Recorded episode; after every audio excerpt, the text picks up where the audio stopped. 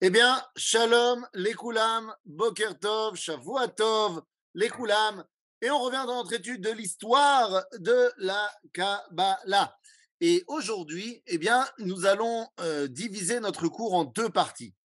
C'est-à-dire que la première partie, nous allons euh, parler des. Hein?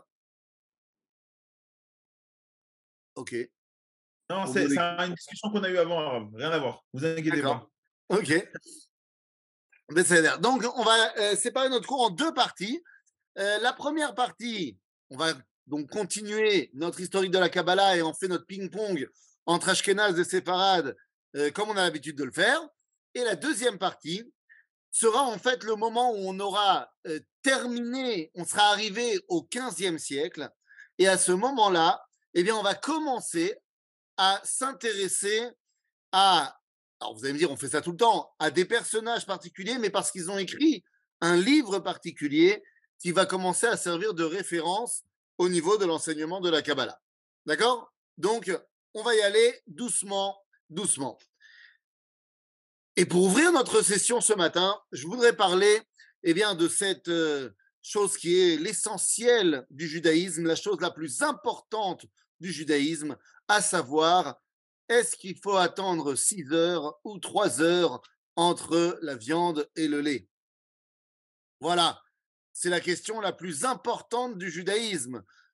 Des gens sont morts pour cette question-là. Eh bien, en fait, bon, d'abord, vous savez tous que, voilà, non, alors, c'est pas les Belges, c'est pas les Belges d'une heure, c'est les Hollandais. C'est les Juifs de Hollande. Et en vrai, en vrai, il n'y a nulle part marqué ni une heure, ni six heures, ni trois heures. En vérité, euh, il ne faut pas mélanger le lait et la viande. Et donc, qu'est-ce qui s'appelle ne pas mélanger? Eh bien, dans le Talmud, on va dire il faut attendre entre les repas. tu fais un repas de viande et tu ne peux pas faire dans le même repas un repas de lait. Et tu fais un repas de lait, ben, tu ne fais pas dans le même repas un repas de viande. Et la question est de savoir qu'est-ce, qu'est-ce qui s'appelle attendre entre les repas? Certains diront bah, c'est une heure, parce que en fait, c'est le temps où j'ai concrètement fini mon repas, ça y est. Ou alors, c'est six heures, parce que c'est le temps qu'il y a entre deux repas, puisque à l'époque, on attendait six heures entre les repas. Aujourd'hui, les gens qui mangent, euh, enfin qui attendent trois heures, c'est en fait une roumra de une heure. C'est basé sur rien. C'est un minag qui s'est développé, que une heure, ça leur paraissait un petit peu trop juste, et donc, ils se sont mis à attendre deux heures de plus et yallah. Alors, vous allez me dire, mais quel rapport entre ça et notre étude à nous? Eh bien, parce que parmi ceux qui attendent trois heures, on va retrouver principalement des Ashkénazes, puisque c'est une tradition qui s'est développée eh, en Ashkénazie puisque c'était en fait une khumra de une heure et que les une heure, c'était plus en Europe occidentale. Comme j'ai dit tout à l'heure, aujourd'hui, les vestiges de ça, c'est les Hollandais. Et donc, c'est en Ashkenaz. Alors, comment ça se fait qu'il y a des Marocains qui attendent trois heures?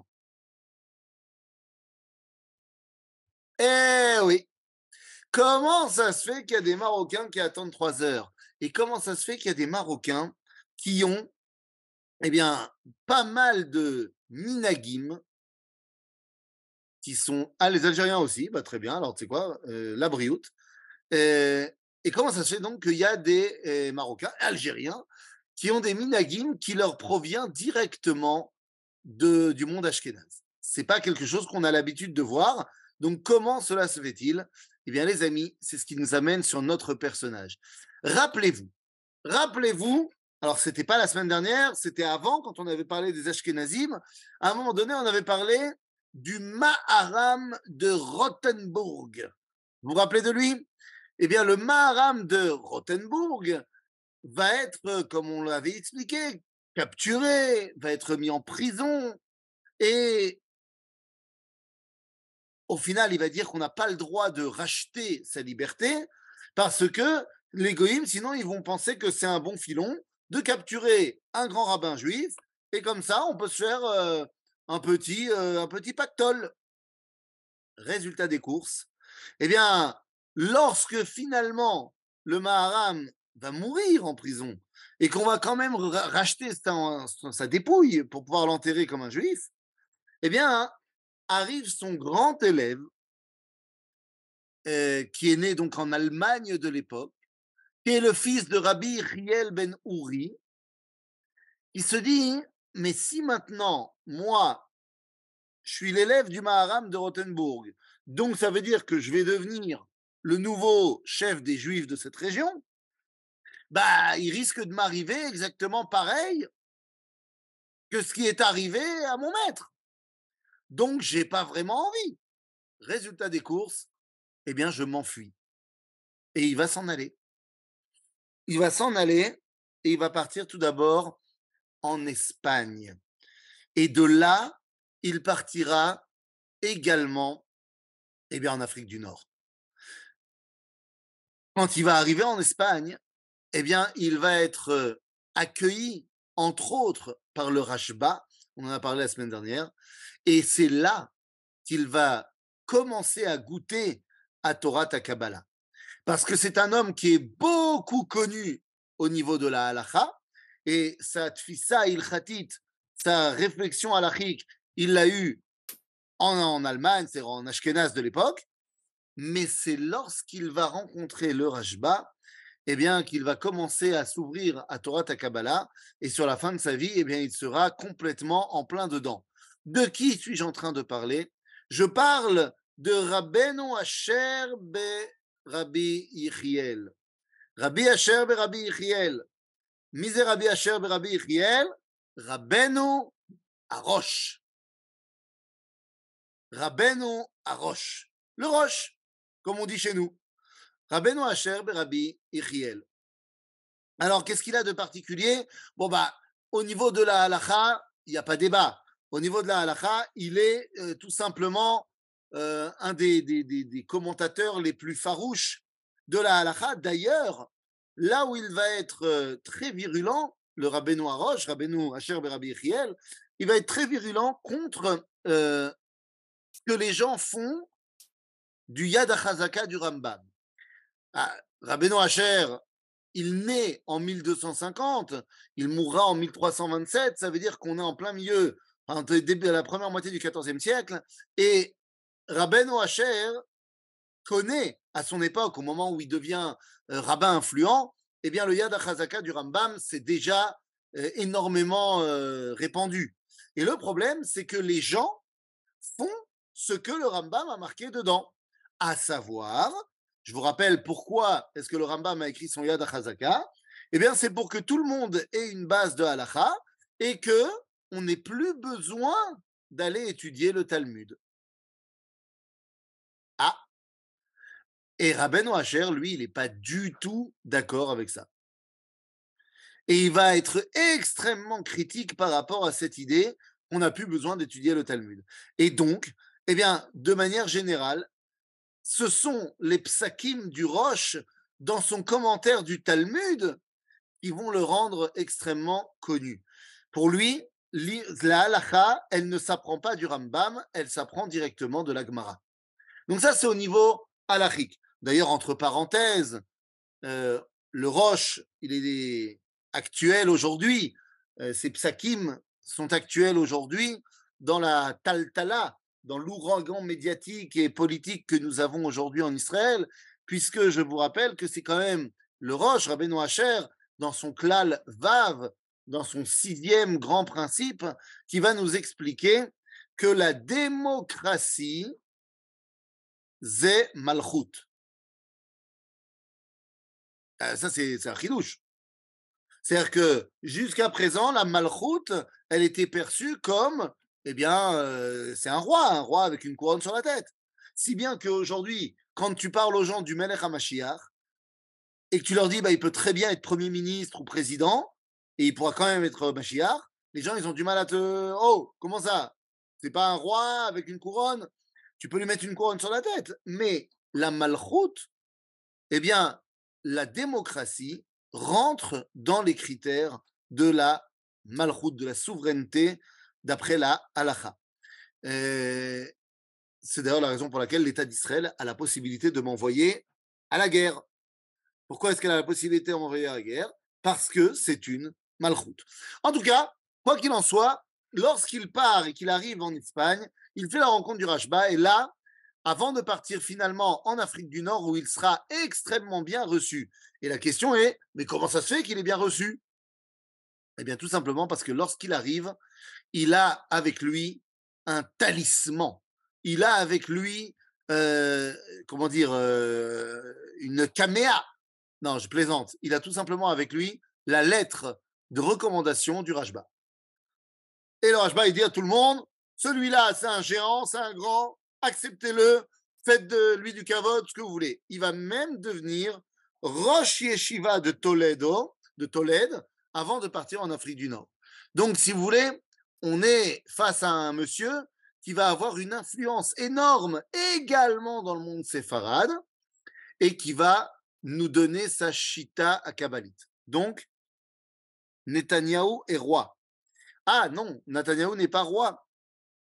Netanyahou le chef de la Malchoute, mais il n'est pas roi. Il y a une différence entre le la Malchoute, la souveraineté, et le Meler, le roi. il y a certaines choses qui font que on ne peut pas dire de Netanyahou qui est roi. Par exemple, euh, que ce n'est pas héréditaire.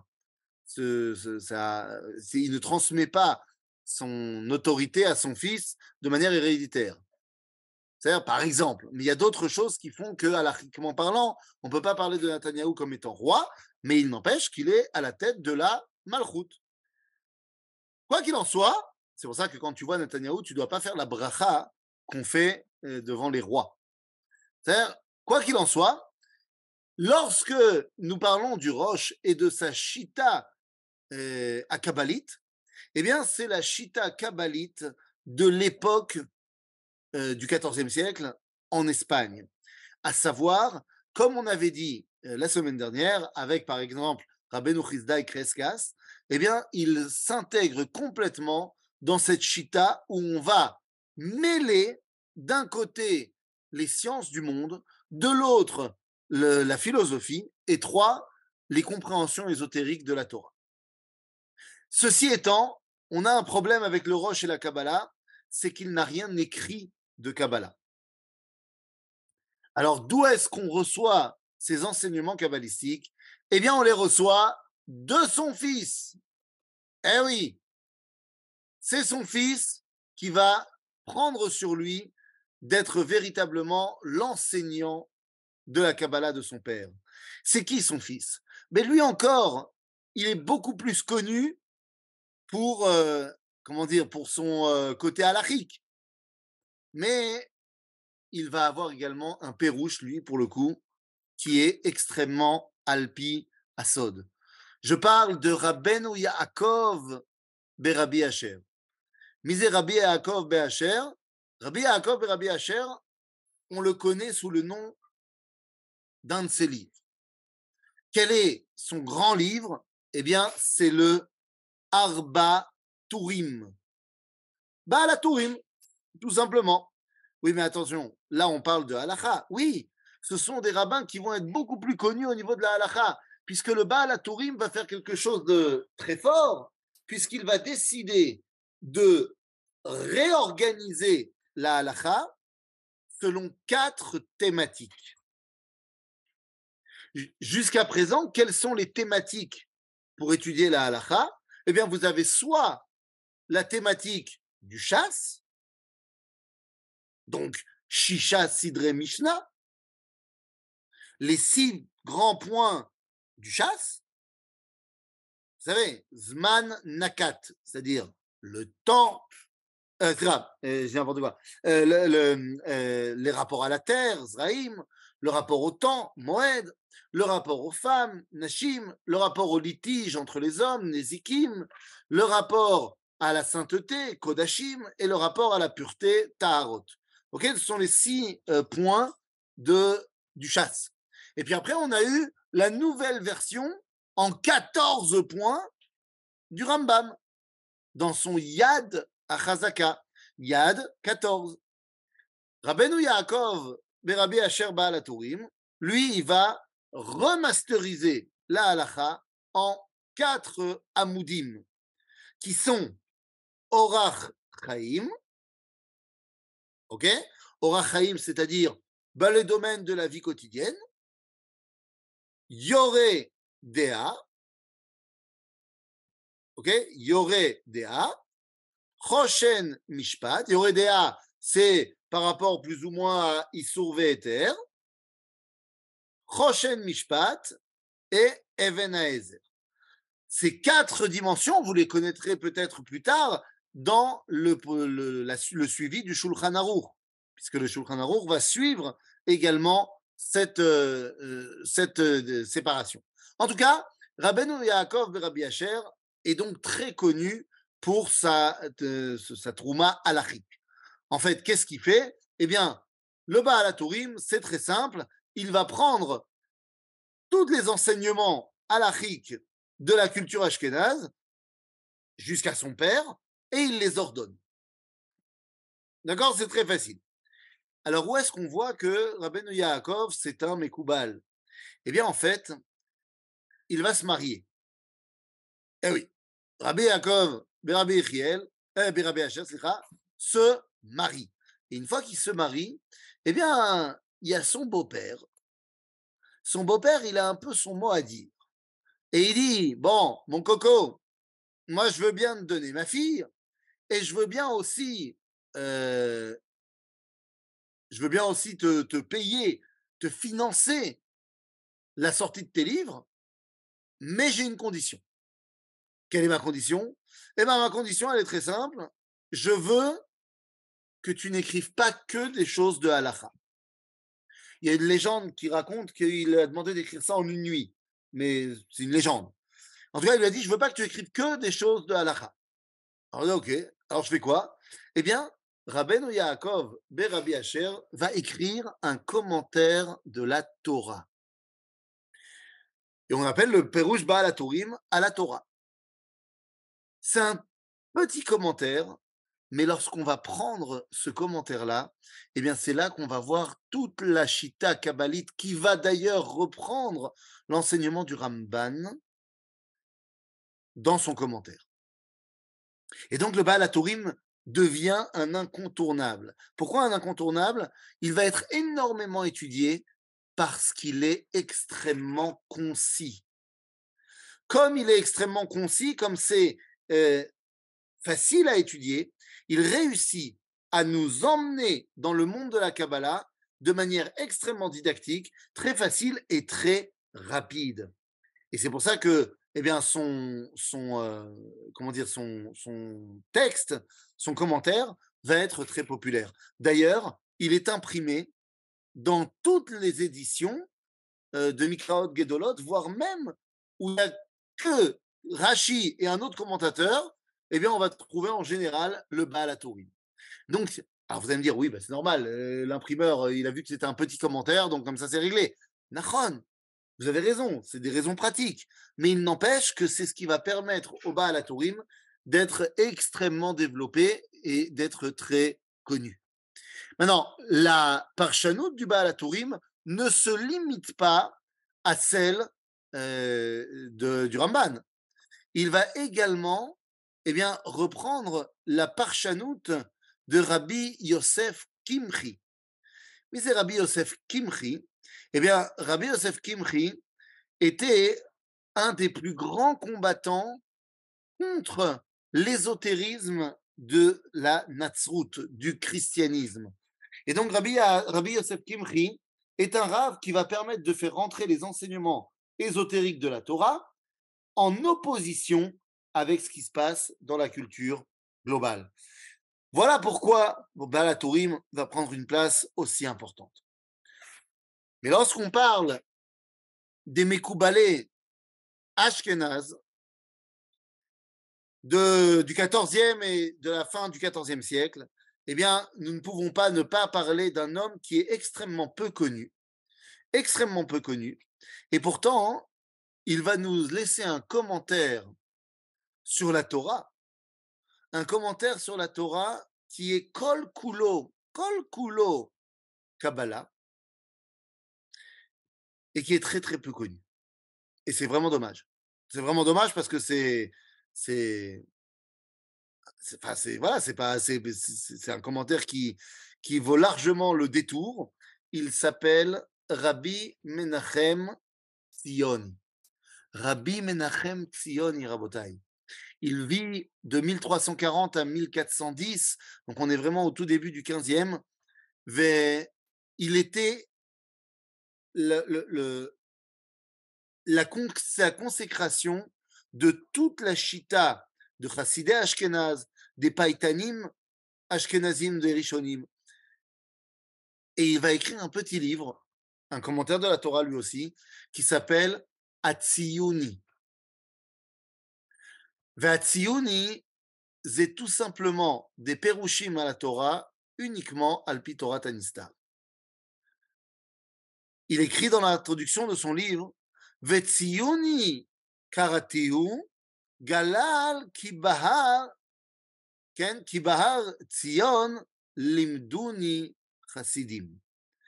Il dit pourquoi est-ce que j'ai appelé mon livre Tziyuni Hatzioni ou Hatziyuni, Tziyuni, mais en fait Hatzioni, on pourrait dire.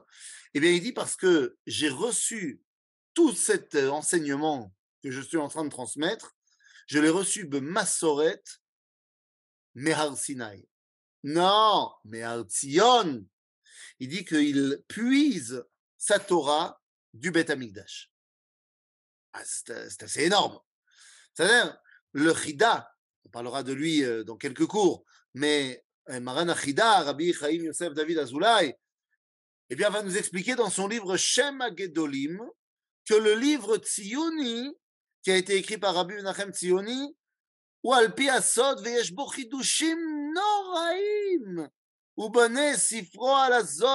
sefer abayir.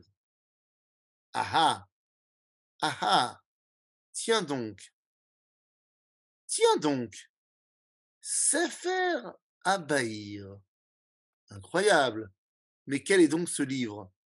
Eh bien, ce livre-là, qui sert de base au Tzioni, à Rabbi Menachem Tzioni, eh bien, il faut qu'on en parle un peu.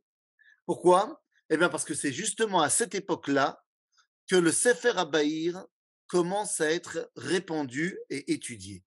Mais quel est ce livre? Eh bien, c'est un des premiers livres de Kabbalah, après le Zohar évidemment, qui va commencer à être énormément utilisé. D'abord en Provence, et c'est le Provence, mais qui va se répandre un peu partout. Et c'est incroyable. Sefer Abaïr, mais qui l'a écrit? Eh bien, on n'en sait rien. C'est incroyable. Certains veulent le rattacher à Rabbi Nechonia ben Akana. On avait déjà vu plusieurs choses qui étaient rattachées à lui. Euh, Tana, Rabbi Nachman ben c'est Tana, c'est l'époque de Rabbi Shimon Bar Mais on ne sait pas. C'est-à-dire que certains pensent qu'il est rattaché à Rabbi Nachman ben mais c'est pas comme le Zohar où on va te dire non, c'est Rabbi Shimon, c'est Rabbi Shimon, c'est Rabbi Shimon. Là, on ne sait pas. Et on sait juste qu'au XIIIe siècle et au XIVe, eh bien, il commence à être répandu et à être étudié un petit peu partout. Qu'est-ce que c'est que ce bouquin? Les amis, Sefer Abaïr, c'est un livre qui est écrit à la mode du Midrash, c'est-à-dire en plusieurs parties, en plusieurs ktaïm. Et il se base sur des psukim. Aha On n'est plus sur, euh, comme les domaines de halacha, sur des, sujets, mais sur des psukim. Dans la première partie, on parle des psukim qui expliquent Sipur Abria. On va avoir également une deuxième partie qui va nous parler euh, du Aleph Bet, des lettres. Une troisième partie qui va nous parler des colottes, de la façon d'entendre la voix d'Akadosh Baruch Une quatrième partie qui va nous parler des ktarim, vous savez, des couronnes qu'il y a sur le Sefer Torah. Et la dernière partie qui nous parle de Mistore Aneshama qui va nous parler de l'âme de la Neshama dans toute sa splendeur. Sefer Abaïr. Et au même moment, arrive un autre bouquin. Alors là, je ne sais pas quoi vous dire. Arrive un autre livre qui va, comment dire, un autre livre qui va se développer à ce moment-là et qu'on ne sait pas vraiment on ne peut pas vraiment dire si il date de cette époque-là, il date pas de cette époque-là. C'est un livre qui est très particulier parce qu'il y en a, euh, d'après ce qu'on décompte, il y en a un, deux, il y a cinq, non, six livres. Oula, voilà, j'ai juste vérifié parce que je n'étais pas sûr du chiffre. Il y a six bouquins, six bouquins qui ont le même livre, euh, le même nom, le même nom. De quoi on parle? Je parle du Sefer Ayashar. Sefer Ayashar, il y en a qui vont dire c'est un livre qui vient d'Abraham Avinu, il y en a qui vont dire c'est un livre qui vient des Tanaïm, il y en a qui vont dire c'est un livre qui vient des Géonim. Mais c'est à chaque fois des livres différents. Comment s'écrit Sefer à Bahir Eh bien, comme ça se prononce. Sefer Bahir, c'est-à-dire Ha, Hei, Bet, Hei, Yud, Reish. Sefer Bahir. Ok, c'est euh, c'est comment dire, c'est clair. C'est le, on, le traduira par le, le livre clair. Ok? Et après, donc, on a ce Sefer Yachar. Alors, Sefer Yachar, je vous dis, on ne parle pas du Sefer Yachar qui est Meyuchas Avram Avinu, mais on parle d'un Sefer Yachar qui est euh, un Sefer de Agadot. Et la vérité, aujourd'hui, on peut le trouver un petit peu partout. On l'appelle, tu vas euh, dans des librairies, tu peux le, trouver sous le nom Midrash Sefer Ayashar. Gam Sham, c'est pas du tout clair qui l'a écrit, mais c'est Harry Potter. Ah, laisse tomber. Sefer Ayashar, si tu as envie de lire des histoires euh, fantastiques à tes enfants, c'est pas la peine d'aller chercher chez J.K. Rollins. Ah, je t'assure qu'avec Sefer Ayashar, tu es servi. Par exemple, dans la guerre entre Abraham, vous savez, la guerre entre Abraham dans la parashat Lechlecha et les quatre rois babyloniens, ah bah là, le Sefer Ayashar, il se donne à cœur joie. Il te dit que lorsque Abraham il tirait des flèches, les flèches, elles se transformaient en, boules de feu géantes. Et puis, euh, il y avait aussi dans les armées d'Abraham qui sont venus l'aider des centaures. Pourquoi pas?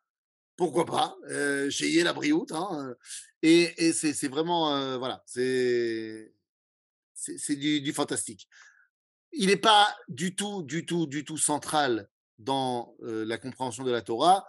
Sefer Yachar, c'est plus, à mon sens, un, un livre pour les enfants. Même si, même si récemment il a reçu un grand chizouk, puisque aujourd'hui dans toutes les éditions qu'on peut acheter sur le Sefer Yachar, eh bien il y a la Askama du Rav Kanievski qui disait que c'est un Sefer Chashuv Meod Vekadosh Meod. Donc, bon, écoute, si le Rav Kanievski il a dit Chashuv Vekadosh, la malo. Mais tout ça, tout ça nous permet d'arriver maintenant, puisque nous sommes arrivés au XVe siècle, comme nous étions arrivés au XVe siècle avec les Sfaradim, eh bien tout ça nous permet maintenant d'arriver sur les bouquins, sur les livres qui vont avoir maintenant une importance capitale dans l'enseignement de la Kabbalah. Alors évidemment, on ne va pas se concentrer que sur les livres, on va parler aussi des, des bonhommes, on va parler aussi des gens qui ont écrit ces livres-là, mais ça y est, on a changé de phase dans notre étude euh, de l'histoire de la Kabbalah, puisqu'on arrive à partir du XVe siècle à un moment où la Kabbalah va énormément prendre sa place. Et je parle du XVe siècle alors que je vais parler d'un bouquin qui a été écrit 200 ans avant. Nachon. Il a été écrit 200 ans avant mais il ne trouvera sa place dans la bibliothèque juive que à partir du XVe siècle. Et je parle ici du livre avec lequel, d'après le Rav Cherki, mais pas que d'après le Rav Cherki, en l'occurrence d'après une grande majorité des Bekoubalim, c'est le livre avec lequel il faut commencer à étudier la Kabbalah. Moi, quand j'ai demandé personnellement au Rav Cherki par quel livre il faut commencer à étudier euh, la Torah profonde, eh bien, il n'avait aucun doute et il m'a donné la raison de pourquoi. Je parle du livre de Rabbi Yosef Berabi Avraham Djikatilia. qu'on connaît aussi sous le nom Mahari. Mahari, Rabbi Yosef Jikatilia. Misé à Mahari Jikatilia, eh bien, il vit évidemment en Espagne comme tous les autres, mais il va surtout écrire un livre qui est tout simplement fantastique, qui s'appelle Sha'are Ora. Sha'are Ora. Euh, les portes de la lumière. Pourquoi est-ce que ce livre est fondamental? Pourquoi ce livre est fondamental? Eh bien, tout simplement parce que 85% du livre, ce sont des psukim du Tanakh. Or, rappelez-vous ce qu'on a évoqué au tout début de notre étude, que la Kabbalah, c'est les vestiges de la Névoie, les vestiges du Tanakh. Dans ce livre-là de Rabbi Yosef Jikatelia, eh bien, il te dit, tu veux comprendre la Kabbalah? Pas de problème, commence par le Tanakh. Et donc, je vais t'expliquer les fondements de la Kabbalah grâce au verset du Tanakh. Donc, un, c'est un livre qui est en hébreu, qui n'est pas toujours évident, on a plein de livres qui sont en araméen. Au-delà de ça, c'est un hébreu qui est compréhensible. Et troisièmement, c'est un hébreu qui nous rattache directement au Tanakh. Et c'est pour ça qu'il est central et fondamental et premier. Parce que tu étudies le Tanakh, donc tu peux comprendre le livre Sha'areora. Et je vais vous donner quelques exemples. Quelques exemples de ce Shahare Ora. Qu'est-ce que va nous dire euh, Qu'est-ce qu'on peut apprendre plus ou moins de, de, de ce livre-là Regardez, je donne quelques exemples. Nous écrit Rabbeinu Yosef Chikatilia. Dalecha. ששם הוויה הוא השם המורה והמעיד על אמיתתו יתברך. והוא שם אחד לבד, אשר מעיד על הווייתו וקדמותו יתברך, ומראה על היותו נבדל מכל צד הרגש, חומר והצורה. Nous dit Rabbi Yosef Jikatilia, le nom de Dieu, le tétragramme, eh bien, c'est un nom qui, d'un côté, ramène à la vérité du Créateur, nous ramène également à son existence dans l'histoire, son dévoilement donc, et également le fait qu'il est au-delà de tout sens euh, de ce monde-là. Et une fois qu'il t'a dit ça, eh bien, Rabbeinu Yosef va te citer 23 versets avec Shem Havaya. Pour t'expliquer justement, regarde, la preuve que ce que je t'ai dit. Et donc, tu vois que tout le livre est basé sur une idée, 29 versets. Une idée, 32 versets. Une idée, vous avez compris l'idée. Et donc, euh, lorsque on va étudier ce livre-là, eh bien, on va trouver que l'essentiel de Torah Takabala, parce que qu'est-ce qu'il fait Rabbeinu Yosef Jekatilia? Eh bien, il prend les. Oui, bien sûr que Manitou en parle beaucoup. Mais encore une fois, c'est un livre de référence et c'est un livre de base pour commencer. On ne peut pas faire sans. D'accord? Quelqu'un qui veut étudier la Kabbalah, il est obligé de passer par Sha'ar Il n'y a, pas, a pas 36 solutions. Maintenant, c'est donc un livre dans lequel il va expliquer quelle est l'influence des Shemot à Elohim, des noms que Dieu il utilise pour se dévoiler dans la Torah, et après, donc, il met tous les versets pour expliquer d'où ils viennent et d'où il a pu dire. Et donc, ça veut dire que toute sa Kabbalah à lui est là pour nous expliquer comment Dieu se dévoile dans le monde. Et si on a bien étudié, et si vous avez compris les enseignements du Rav Benaroche, eh bien, c'est exactement ça, le sens de Torah Kabbalah. D'essayer de comprendre comment Dieu se dévoile dans le monde. C'est pas shoot, en fait, c'est plus que pas shoot. C'est-à-dire, c'est limpide. Comment se dévoile Donc, Shahare Ora de Rabbeinu Yosef, Jikatilia, on ne peut pas s'en passer. Et une fois qu'on a dit cela, eh bien, on peut arriver à celui qui va être notre dernier euh, notre dernière masterpiece aujourd'hui. Attends, est-ce que dans la yeshiva des Mekoubalim, Shiva de Bethel, ils sont aussi d'accord avec le. Attends, je vois pas la suite. Attends deux secondes. Hein, de commencer avec ce livre. Euh, alors, je ne sais pas pour la yeshiva Tamekoubalim Bethel, je ne peux pas parler en leur nom, mais je sais que j'avais demandé au Rav Naon, comme tu sais, a euh, énormément étudié là-bas, étudie toujours là-bas. Euh, lui, oui, il est d'accord. Mais comment faisait-on avant le mari Je ne comprends pas bien la question. Je comprends bien la question. Qu'est-ce que ça veut dire? Comment faisait-on avant? Ben, On se débrouillait avant. C'est une question qui, voulait, qui revient, tu peux la poser sur n'importe quel rabbin qui a donné un enseignement fondamental dans le judaïsme. Comment est-ce qu'on faisait avant? Eh ben, on se débrouillait avant. Je te dis.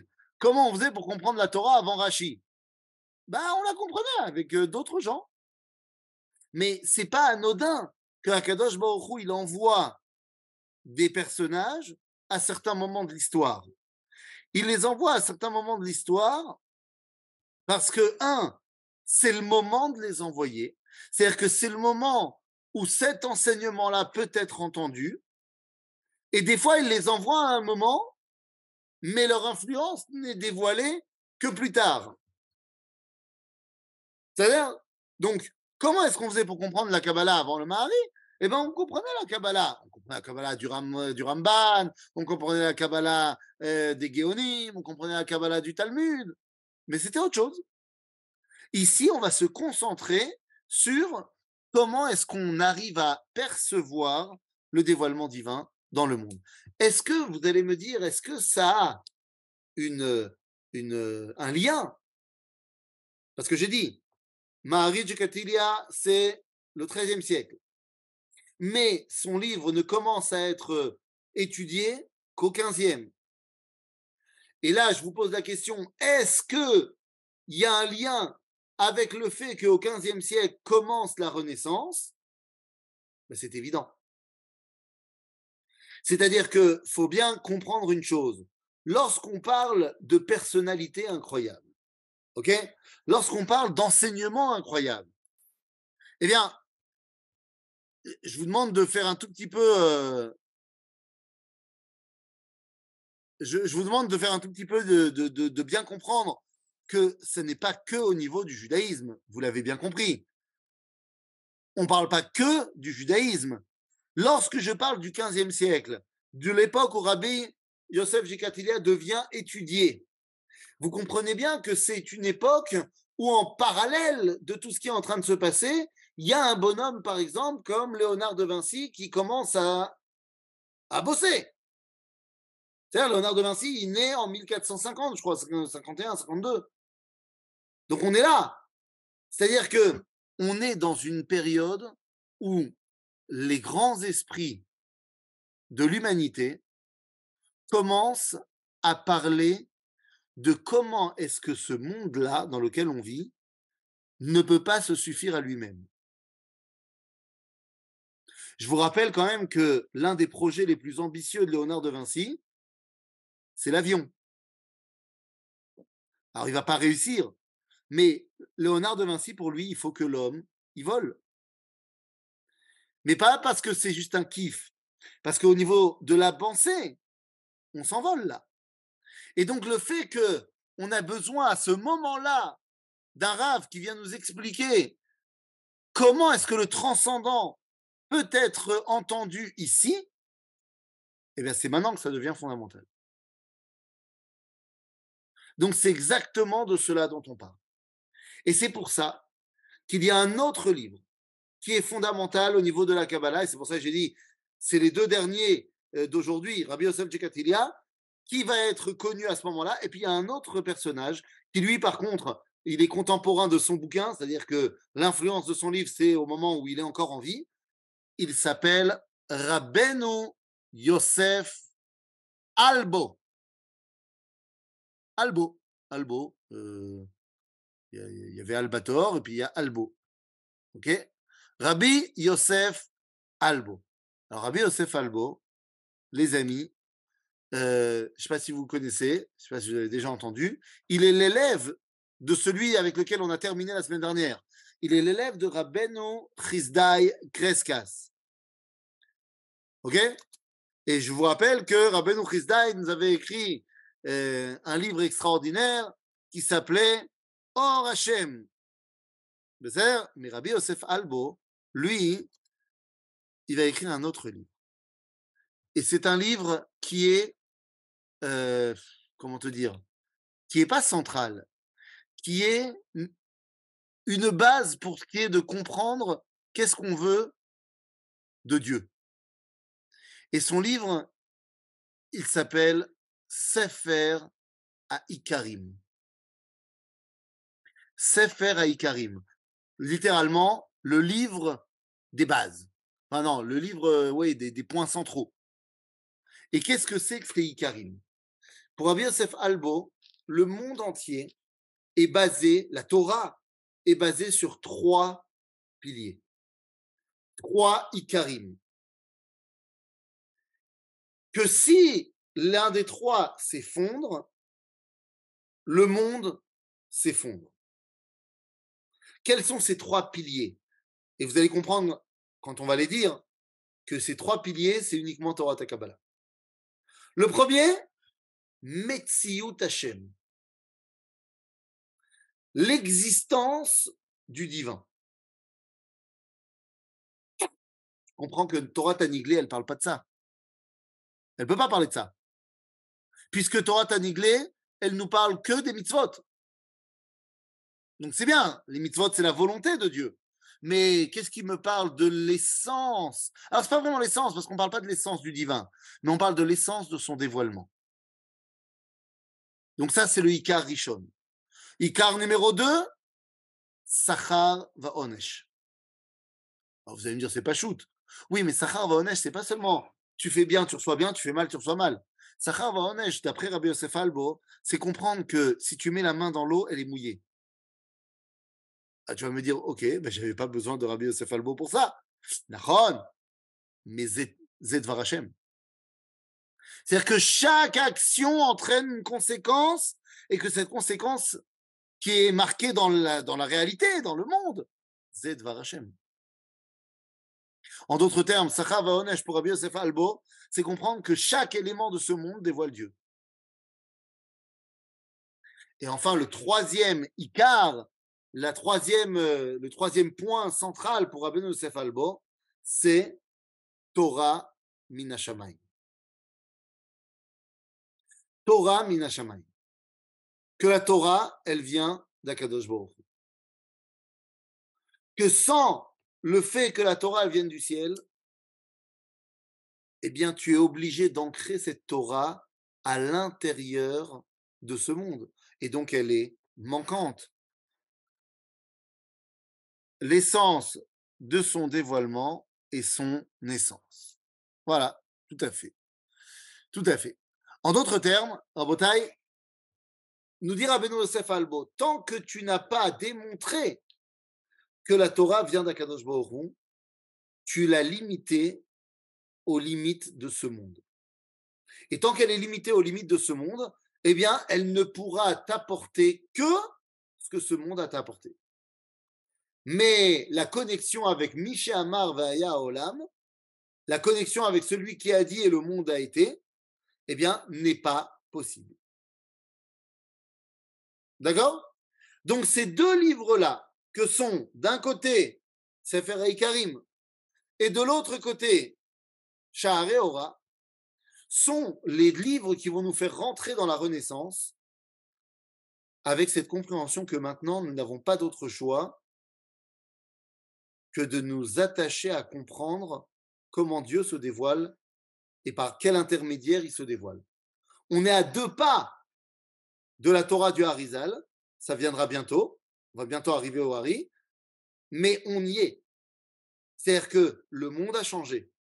Le monde a changé, il faut bien comprendre. La Renaissance, c'est pas Stam qu'on a donné ce nom-là à cette époque-là. C'est-à-dire que c'est une époque où la marchava, où la pensée humaine s'élève. Il va falloir donc également des chachamim chez nous qui vont pouvoir faire face à cette élévation-là.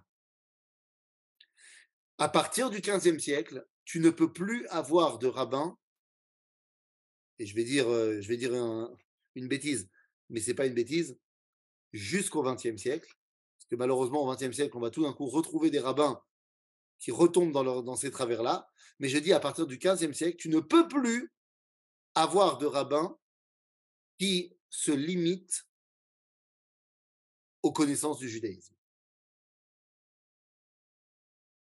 Tous les autres rabbins qui veulent avoir une influence vont avoir aussi une connaissance accrue de tous les domaines de la philosophie, de la science, de tout ce que vous voulez.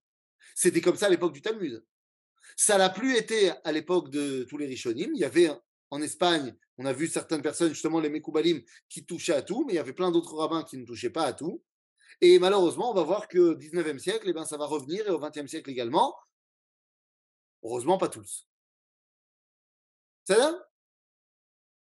euh, Est-ce qu'on peut avoir la liste des rabbins qui marquent chaque époque? C'est-à-dire, est-ce qu'on peut avoir la liste de tout ce que nous, on est en train de faire? Parce que nous, on ne s'occupe que des rabbins de Kabbalah. Nous, on ne s'occupe pas des rabbins de Halacha. Parce que là, là on n'est pas couché, là. C'est-à-dire que si je dois faire aussi l'historique de Torah Halacha, ah bah ouais, mais là, il y, a plein, plein, plein, plein, plein de gens qu'on n'a pas évoqués. C'est-à-dire, donc, euh, donc oui, je vous ai dit déjà la semaine dernière qu'on fera un récap et Pezrat Hashem peut-être même écrit euh, de, tout ce qu'on a vu dans notre cours, mais ça viendra à la fin. C'est Tov, eh bien, les amis, je vous laisse euh, poser vos questions. À vous de jouer sur les questions. Question à de Yaakov Zerbib. C'est parti. Bien, Rav, euh, ma question, c'est justement, vous avez parlé de Sefer Karim, mais euh, j'ai dit, malgré tout, ce n'est pas, pas, un livre de Kabbalah, Sefer Karim. Pourtant, il, enfin, même si c'est des idées qui ont leur source dans la Kabbalah, eh ben, eh ben, la terminologie, j'ai envie de dire, c'est pas de la Kabbalah. C'est un livre de Emouna. Ah, je pensais que tu allais me dire c'est un livre de philosophie. Non. Non, ça veut dire que c'est un livre qui. Aurais pu. T'aurais pu. Euh, maintenant, ton argument pour me dire que c'est pas un livre de Kabbalah, c'est un argument qui est à cause du Harizal. Parce que tu me dis c'est un livre de, c'est pas un livre de Kabbalah. La preuve, la terminologie n'est pas une terminologie de Kabbalah.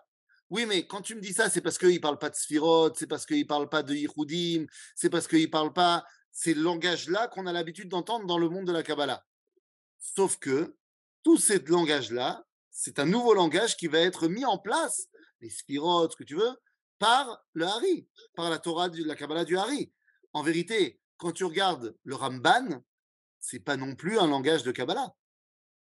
Justement, mais moi, justement, tout à l'heure, je parlais de la Yeshiva de Bethel.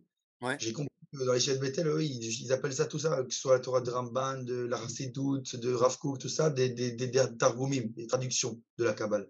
Et qu'en vrai, la, tradu la Kabbale bruto, c'est ce que, plus ou moins, hein, plus ou moins ce qu'il y avait le Hari. Et que le Ramban, s'il n'en parle pas, c'est parce que dans ses livres, mais en réalité, lui aussi, il, il touchait que à la, la Kabbale brute. C'est ce que j'ai compris. Je, donc, donc, on dit la même chose. C'est-à-dire que le Hari, il a inventé une safa ok, pour parler de tout cela. Et les Chachamim qui sont pas le Hari, qui sont avant le Hari, ils n'en parlaient pas avec cette safa-là. C'est-à-dire que le Ramban, c'est vrai que c'est un Mekoubal, il n'y a pas de débat. Seulement, il utilise un langage qui est extrêmement euh, facile à comprendre. En vérité, quand tu prends le Hari, prenons un exemple, ok, et que tu prends le Hari et que tu vois dans le Hari euh, la notion de Nukve ou la notion de euh, Ima, Ve'aba, ce sont des notions qui sont extrêmement particulières, mais en fait, quand tu les as traduites, bah, c'est des notions que tous les rabbins utilisent. Seulement, ils ne les utilisent pas avec ces noms-là. Ils les utilisent avec leur explication. Donc, dans le Sefer Haïkarim, en fait, il parle de tout ce que là arrive à dire en mots particuliers, mais lui, il n'utilise pas ces mots-là parce qu'il ne les connaît pas. Donc, il utilise simplement leur explication, comment toi, tu aurais expliqué les moussagim de Kabbalah pour la Tria pour la résurrection nationale. Allez, c'est que des Mahamarim du Hari et du Zohar. comment le Rav qui va les traduire? Il les traduit avec un langage intellectuel du 19e siècle. Mais en fait, c'est exactement ça. Seulement, il a utilisé un langage qui est compréhensible pour son époque. Mais justement, mais eux, ils disent, enfin, dans la guichette de moi, de ce que j'ai entendu parler de ceux qui étudient là-bas, ils mmh disent qu'ils sont contre en fait cette étude, euh, j'ai envie de dire, dans le sens où pour eux, ça t'empêche après de la de, de, de, vivre toi-même ces moussagim, vous voyez, dans, dans la vie de tous les jours. C'est quelque chose qui est euh, au-delà de, d'un targum, donc d'une traduction d'un. Je, je, suis, enfin, ils ont, ils ont d'abord, ils sont, sont, bien plus légitimes que moi pour le dire, mais il n'y a aucun problème. Ils peuvent te dire, eux, ils te disent, moi, quand j'étudie la Kabbalah, c'est que qui devait à Harry. Mais ça, non Et quoi, quand tu étudies le Ramchal, c'est l'eau Kabbalah? Et quand tu étudies le Rav dans, par exemple, euh, Reshmilin, c'est l'eau Kabbalah? C'est le Kabbalah? Aval, c'est pas la Kabbalah du Hari. C'est-à-dire, euh, j'attire ton attention euh, par, exemple sur la Chassidut Chabad. C'est-à-dire, Chassidut Chabad, elle n'est pas basée sur Kabbalah Tahari, elle est basée sur Kabbalah Ramak. Bon, d'accord, mais n'est pas obligé d'être tous basés sur le Hari. Ça, on va étudier, c'est quoi la différence entre le Ramak, le Hari, mais tout ça pour dire que le fait que la terminologie ne soit pas forcément la terminologie compliquée, j'ai envie de te dire, de la Torah du Harizal, eh bien, ne veut pas dire que c'est pas de la Kabbalah. C'est juste que c'est une autre façon d'enseigner. Et tu vois bien qu'avant le Hari, personne ne parlait comme le Hari. Et ça n'a pas empêché d'être quand même la Kabbalah. C'est-à-dire que j'entends ce que tu dis et, je sais que dans certains milieux, on va te dire entre le Zohar et le Hari, il y a Shum Davar.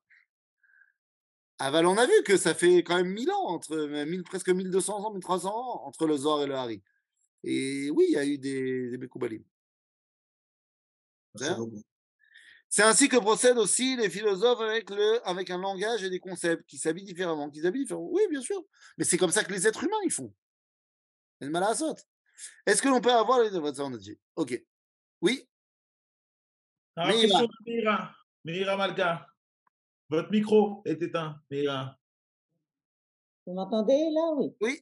Je, je, me demande, est-ce que tout ce que vous venez de dire, c'est accepté par tous les milieux euh, aujourd'hui, la Kabbalah, parce qu'ils apprennent bien moins la Kabbalah dans les milieux chassidiques ou Haredim, ou, ou c'est seulement quelque chose qui se développe lentement?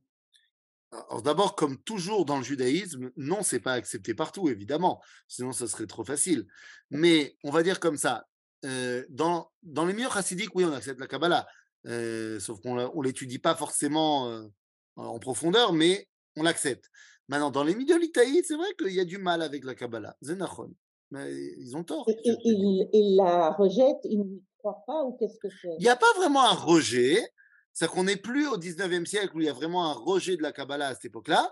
Là, on est aujourd'hui, on n'est pas en mode rejet, mais on est en mode non, mais laisse tomber, laisse tomber, laisse tomber. C'est ah oui, oui, le Rav Kanievski, ouais, c'est un Mekoubal. Bon, d'accord, d'accord, on s'en fiche, on s'en fiche. Ce qui est important, c'est la Gemouré. Oui, c'est comme avec Morel Nevuchim, par exemple, de Rambam. Ah non, non, non c'est pas pour ça. Morel Nevuchim, il a été énormément rejeté par certains parce que, un, il citait les philosophes non juifs qui l'avaient précédé, que ce soit Aristote ou Abu Nasser al-Farabi, et parce que il prônait une, enfin que les, que les juifs aillent travailler. Et ça, ça n'a pas plu à beaucoup de gens. Mmh. Oui, Ciné 613. Ah, bonjour. bonjour, Rafizan, ça va? Euh, J'avais une question. Vous parliez du Rav Kamieski, justement, qui n'est malheureusement plus de ce monde. Alors, c'est qui aujourd'hui Quels sont les grands euh, maîtres de la Kabbalah, les grands référents euh, de, la Kabbalah dans, à notre époque, quoi? Je ne sais pas. D'ailleurs, je ne sais pas si le Rav Kanevski était le grand référent de la Kabbalah. je ne sais pas. Tu sais que on a vite fait de, former des images chez certains. Il suffit d'avoir un bon public relation et tu peux former des, des Gdoléadors en cinq minutes. Donc, je ne sais pas ce que ça veut dire, le Rav était le représentant de la Kabbalah. Non, non, je ne dis pas ça, je dis pas ça. est-ce que, comme tu as évoqué le Rav je me demandais. Non, non, non, non. Je, je, ne sais pas qui, qui est ou qui était. je vais te dire que là, tu as le Rav Cherki et le Rav Benaroche qui sont des, des, des, voilà, ils le disent pas, ils se présentent pas comme ça. Enfin, le euh, ou Soché, Beolam Kabbalah, Chavala Lazman, tu vois.